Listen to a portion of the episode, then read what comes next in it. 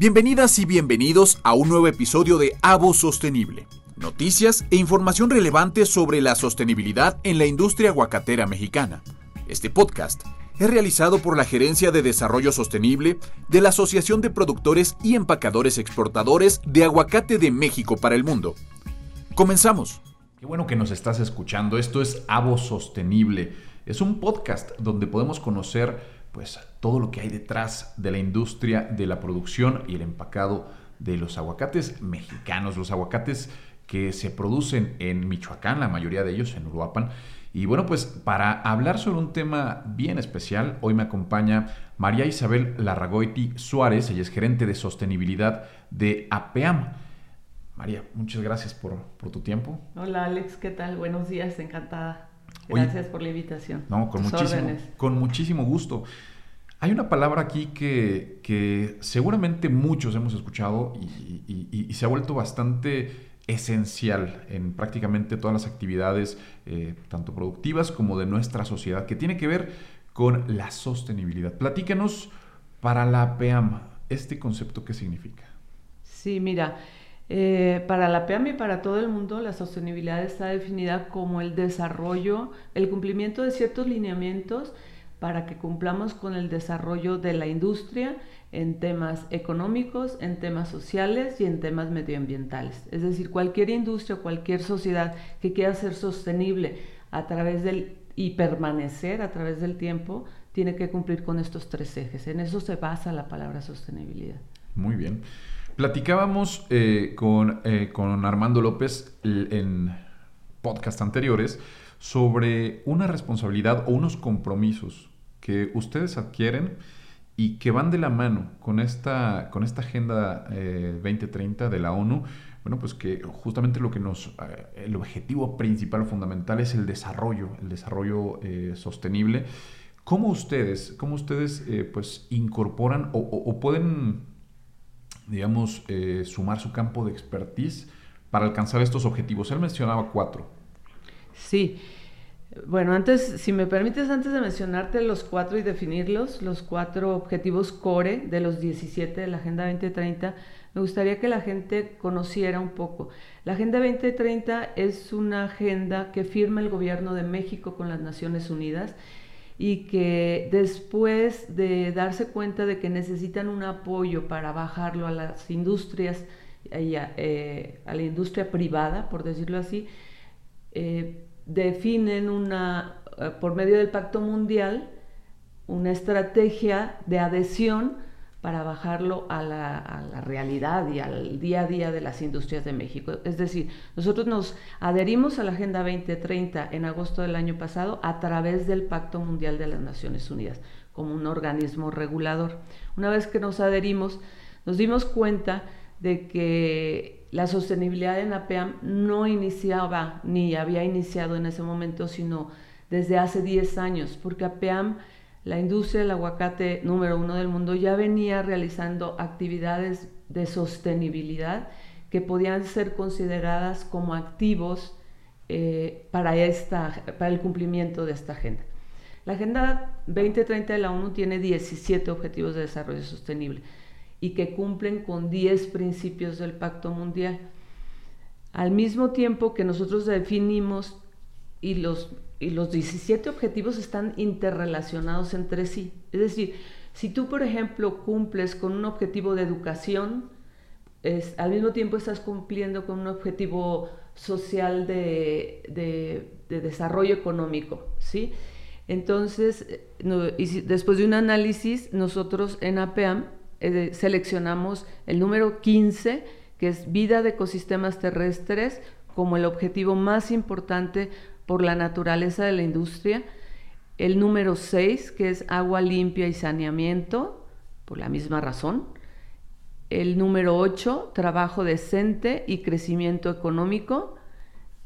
Y el número 12, que es producción y consumo responsable. Estos 12 son nuestros objetivos core, pero como te digo, no es, no es, que únicamente ataquemos estos o, o queramos lograr el desarrollo de estos objetivos, o el cumplimiento, sino al mismo tiempo le abarcamos el cumplimiento de lo 10 principios del Pacto Mundial. Me llama también la atención que, me digas que, bueno, pues para ustedes estos conceptos, digamos, no eran algo, no son, no, no son algo nuevo, sino es algo con lo que ustedes vienen trabajando, porque, pues justamente para que una industria pueda tener, una, industria como, como, como, la de ustedes que está dentro del, eh, eh, agro, del agropecuario, bueno, pues tiene que tener en cuenta que para su buena funcionalidad, pues cuidar el ecosistema puede ser algo eh, fundamental, ¿no? Para que puedan seguir teniendo pues buenas cosechas. El agua pues también es un tema eh, indispensable, ¿no? Entonces, esto eh, para ustedes viene a, digamos, a reforzar una práctica que ya venían haciendo, digamos, de manera cotidiana, pero ahora en estos compromisos.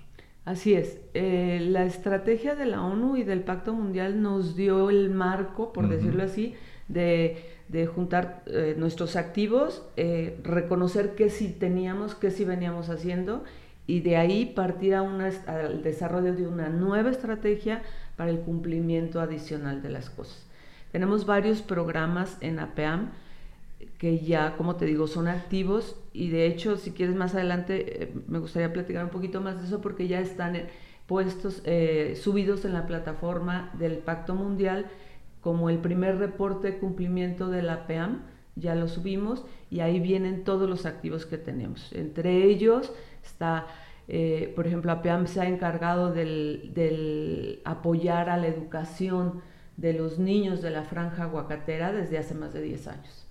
Acabamos de cumplir eh, hace dos meses con el inicio del ciclo escolar los 10 años eh, que trabajamos a PEAM en coordinación con la Alianza Lazos, con la Fundación Lazos, y tenemos unas cifras maravillosas de, cumplimiento y de apoyo a la niñez en, en, las primarias que son del sector público, pero que nosotros apuntalamos de alguna manera con estrategias tripartitas de trabajo con los padres de familia, con los maestros, capacitaciones, talleres, crecimiento de las familias en, cuestiones sociales muy importantes. Eh, como anécdota, te digo, hace, la semana pasada estuvimos en, el, en el festejo, por decirlo así, o celebración, en una escuela en, el municipio de Tancítaro, Michoacán. Y a mí me, llegó al, corazón algo que, que dijeron ahí, de todo lo que te llega, porque son eventos muy emotivos, pero algo que decían, ¿qué es lo que más aprendí? Eh, a una mamá le preguntaron, ¿qué es lo que más has aprendido con este sistema? Gracias a la, a la, fundación, a la alianza entre APEAM y Lazos, y dijo, aprendí a abrazar a mis hijos. Sí. Entonces, bueno, como eso te puedo contar muchas cosas. ya te das cuenta que es mi talón de Aquiles, los niños, la infancia, eh, pero también APEAM tiene otros activos que, que, debemos recuperar. Tenemos cinco años trabajando con, con AIFORES, que es la Alianza Hortifrutícola para la Responsabilidad Social en México. Eh, además de eso, tenemos ahorita el, el, orgullo de que nuestro director general, el ingeniero Armando López, es el presidente actual de esta, ah, de, de, esta asociación, de AIFORES, y, con el trabajo en conjunto con AIFORES hemos trabajado el otro pilar del Pacto Mundial, que son los derechos laborales de los trabajadores. Pues son, son varios temas, algunos que impactan directamente en la cuestión ambiental y estos que impactan en, en, pues, en el desarrollo social. Me voy a enfocar ahora en estos, en estos dos últimos. Antes de entrar al tema laboral, me gustaría platicar contigo el tema de la educación. Porque, perdón, eh, eh, el tema de la educación, fuera de, fuera de estos micrófonos, charlábamos sobre la importancia de, de capacitarse, ¿no? de que los propios productores se vuelvan los grandes especialistas de su propia industria, porque es muy común que en industrias... Eh, pues eh, se, busque a, expertos en otras áreas que a lo mejor sí tienen un título universitario, un doctorado, una especialidad, eh, y son los que vienen a asesorar a estas personas ¿no? para, que, para decirles, ok, bueno, pues tú puedes mejorar tu producción de esta forma, implementando estas estrategias, sí, es importante, pero también es bien importante que sean los propios productores los que se especialicen, los que se capaciten y los que tengan este, este conocimiento, eh, porque finalmente, como tú dices, ellos son los que lo están haciendo día a día. Eso me llamó muchísimo la atención. ¿Cómo trabajan ustedes estos, estos temas de la educación, de las capacitaciones, tanto con los productores y ahora que lo, que lo estás mencionando, eh, pues con las familias y con los hijos? Los productores, para mí, yo, yo tuve la oportunidad de trabajar un tiempo en campo eh, como en un proyecto específico antes de llegar a PEAM y yo me he dado cuenta y estoy completamente segura, como te comentaba hace rato fuera de micrófonos, que las, las personas más capacitadas para el cultivo del aguacate, para el corte del aguacate y todo lo que tiene que ver desde el inicio a fin en la cadena de valor del aguacate se encuentran en Michoacán. ¿Por qué? Porque ahí nacieron, porque ahí crecieron. Nosotros, apenas se cree en el 97, pero en realidad pues es un cultivo que tiene a lo mejor 40 años o más años, yo no, no, sé, no te puedo decir cuántos, pero que la gente que sabe, la gente, hay gente que sabe reconocer la, los minerales que tiene la tierra solo de verla. Yo los he visto, he visto eh, a las personas decir, este árbol le vas a sacar 30 eh, toneladas, le vas, o sea, a puro cálculo. Hay, hay personas que conocen muy bien el campo y que son los mejores que están ahí. Hemos tenido la oportunidad de estar en otros eh, en otros estados y en otros países viendo los empaques, los de nosotros no le piden nada a ninguno de primer mundo. ¿sí? Eh, ojalá que algún día tengan la oportunidad, las puertas están abiertas también para que vayan a conocerlos, porque no es lo mismo eh, estar platicando que, vivir la experiencia sí, en el campo. Entonces, APEAM capacita, nosotros tenemos como un objetivo, además, capacitar a las personas en, temas fitosanitarios, en temas de, como creo que ya lo comentó el ingeniero Armando, hay un programa de, capacitación de cumplimiento fitosanitario, pero en, últimamente con la firma del nuevo TEMEC, también mm, nosotros como marco regulatorio al ser exportadores, tenemos el cumplimiento, tenemos que cumplir con, con los lineamientos del TEMEC. El nuevo TEMEC que, vino después de la reforma laboral del 2019 y que, se, que lo firmó México eh, eh, justo hace, en junio del 2019, tengo entendido, mm, viene, incluyó un capítulo laboral, un capítulo medioambiental y un capítulo de transparencia eh, económica y anticorrupción. Entonces, nosotros tenemos dentro del capítulo de cumplimiento laboral, también es nuestra obligación, o como promotores y gestores, por decirlo así, de la sostenibilidad, necesitamos que nuestra gente, que son nuestros asociados, que son nuestros productores y que son nuestros empacadores, estén al día con el cumplimiento que deben de tener en estos lineamientos. Y en eso los capacitamos también. Eso en cuanto a los sectores, así les llamamos al sector productor, al sector empacador son nuestros asociados. Pero no, no, no nos quedamos únicamente ahí, hay, otras, hay otros eh, elementos de la cadena de valor, que son las empresas de cosecha, que son los cortadores, que son los, los trabajadores de los viveros, que aunque no son asociados a la PEAM, nosotros también nos hemos dado a la tarea de trabajar con ellos de manera voluntaria, por decirlo así, de capacitarlos, sobre todo ahora con el tema del COVID, Hemos estado capacitando cuadrillas, hay un área, hay otra gerencia que es la gerencia de proyectos técnicos que se ha, capacitado estas cuadrillas. Eh, yo en lo particular en mi área con mi equipo hemos capacitado, hemos trabajado en una alianza con las autoridades de Uruapan para capacitar a, los trabajadores de los empaques, a mucha gente.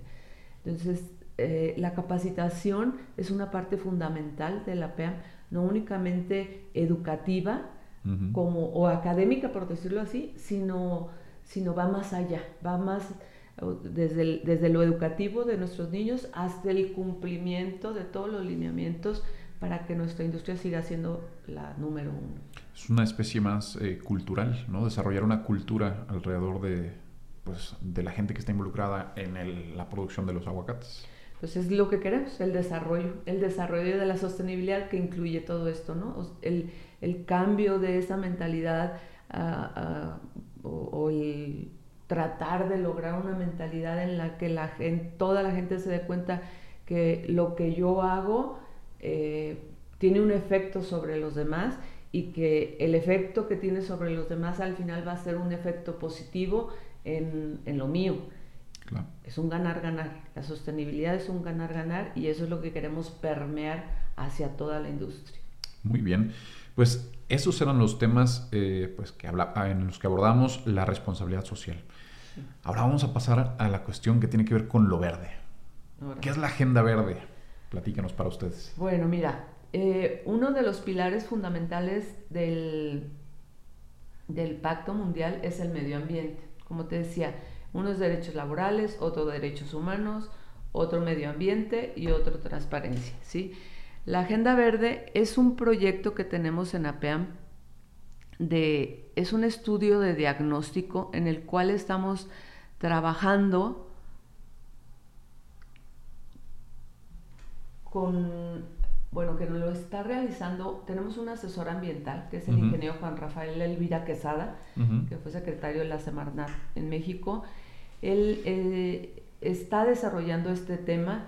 En su momento, cuestiones técnicas no me gustaría tratar ahorita, obviamente, pero sí te quiero decir que estamos en APEAM comprometidos con el medio ambiente, estamos, estamos haciendo el diagnóstico con, con toda la tecnología posible, con todo lo que existe para determinar cómo están nuestros mantos acuíferos, cómo están nuestros lagos, cómo están las lluvias, en APEAM también tiene, por ejemplo, con el área, en, el, en el área de tecnologías de información también tenemos eh, un sistema de, de, estaciones meteorológicas.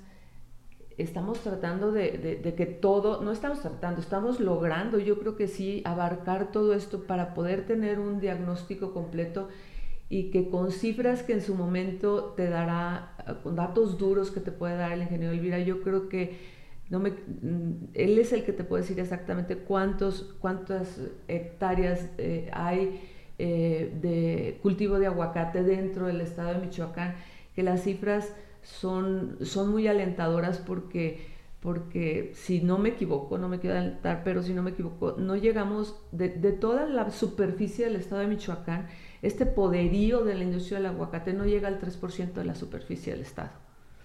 Y eso a mí me llama mucho la atención y eh, satisfactoriamente porque nos da una idea de lo productivo que podemos hacer en México. O sea, con un, dos, un casi 3%, 2.93% de la superficie del estado de Michoacán, tenemos este poderío de la industria.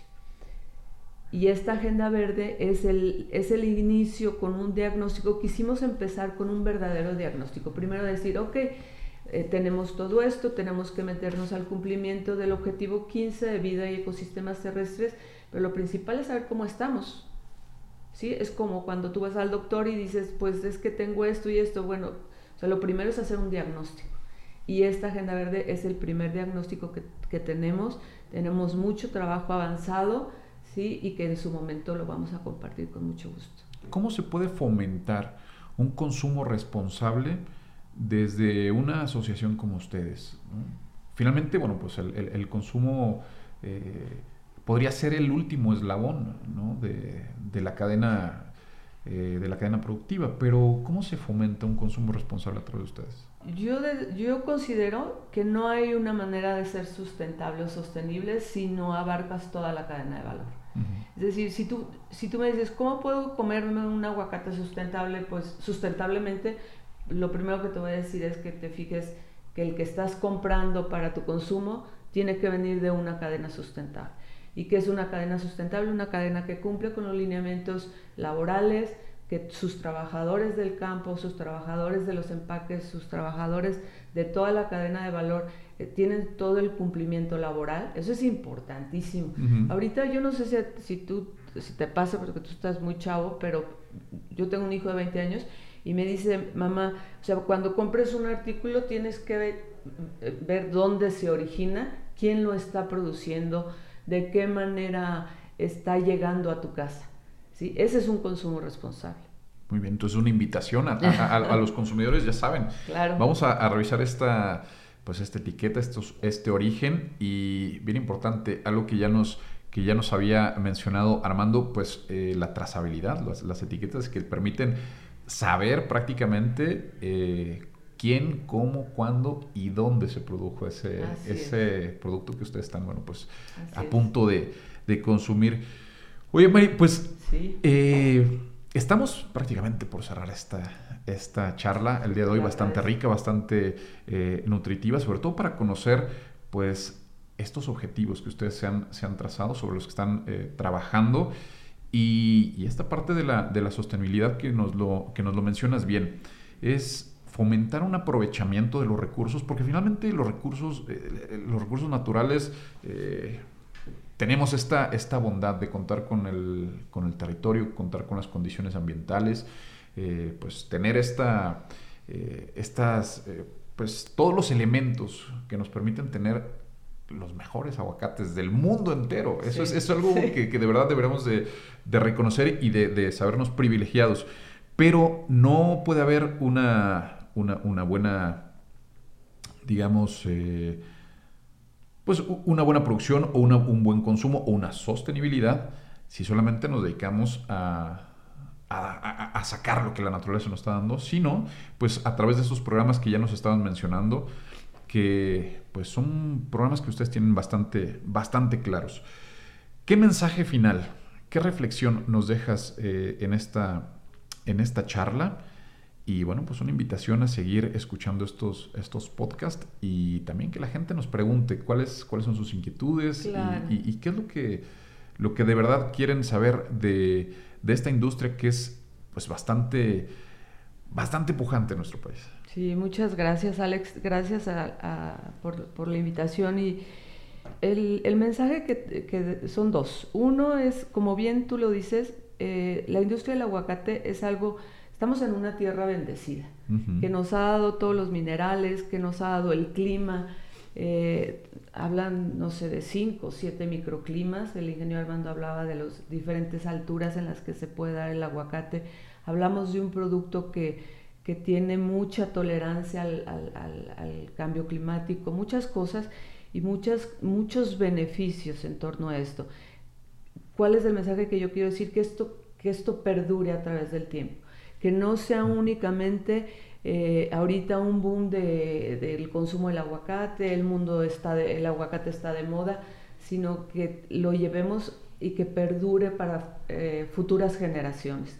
¿Y cómo lo tenemos que hacer? Lo tenemos que hacer incluyendo a todo mundo, incluyendo una responsabilidad social, regresando a la sociedad todo eso que nos está dando y al mismo tiempo cuidando nuestro planeta y nuestro medio ambiente cuidando las aguas, cuidando y, cumpliendo con todo esto, cumpliendo con los lineamientos del TME, cumpliendo con los derechos humanos, cumpliendo con el desarrollo social, económico, que realmente las personas eh, eh, sepan que, que se sientan orgullosas. Alex, a mí una de las cosas que se me hace bien importante es que trabajar en, en esta industria para mí es muy importante, es, para mí es de mucho orgullo pero también quiero que sea para todos los mexicanos, que todos los mexicanos se den cuenta que, el aguacate de México es el mejor del mundo. Pues te agradezco muchísimo, de verdad, esta, esta charla. María Isabel Larragoiti Suárez, ella es gerente de sostenibilidad en APEAM.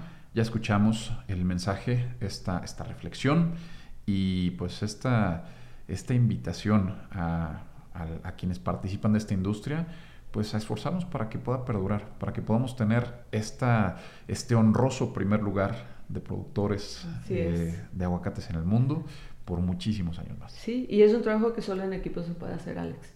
La sostenibilidad es un trabajo en equipo, definitivamente. Te lo agradezco muchísimo. Al contrario, muchas gracias a ti. Esto fue pues un episodio más de Avo Sostenible. Les recordamos, pues suscríbanse, suscríbanse si estos contenidos les han parecido interesantes, háganos llegar sus comentarios y por supuesto recomienden este podcast que está destinado y está enfocado a conocer todo lo que hay detrás de la industria de la producción y la exportación de los aguacates mexicanos. Muchas gracias y síganos en el próximo capítulo. Ha sintonizado un nuevo episodio de Avo Sostenible. Recuerda suscribirte a este podcast en la plataforma que más te guste. Nos puedes encontrar en Spotify, en Apple Podcast y en Google Podcast para que cada semana obtengas información alrededor del apasionante mundo de la sostenibilidad y del producto de consumo más querido de México a nivel internacional. Por supuesto, nuestro delicioso aguacate. Te esperamos en la próxima emisión. Hasta luego.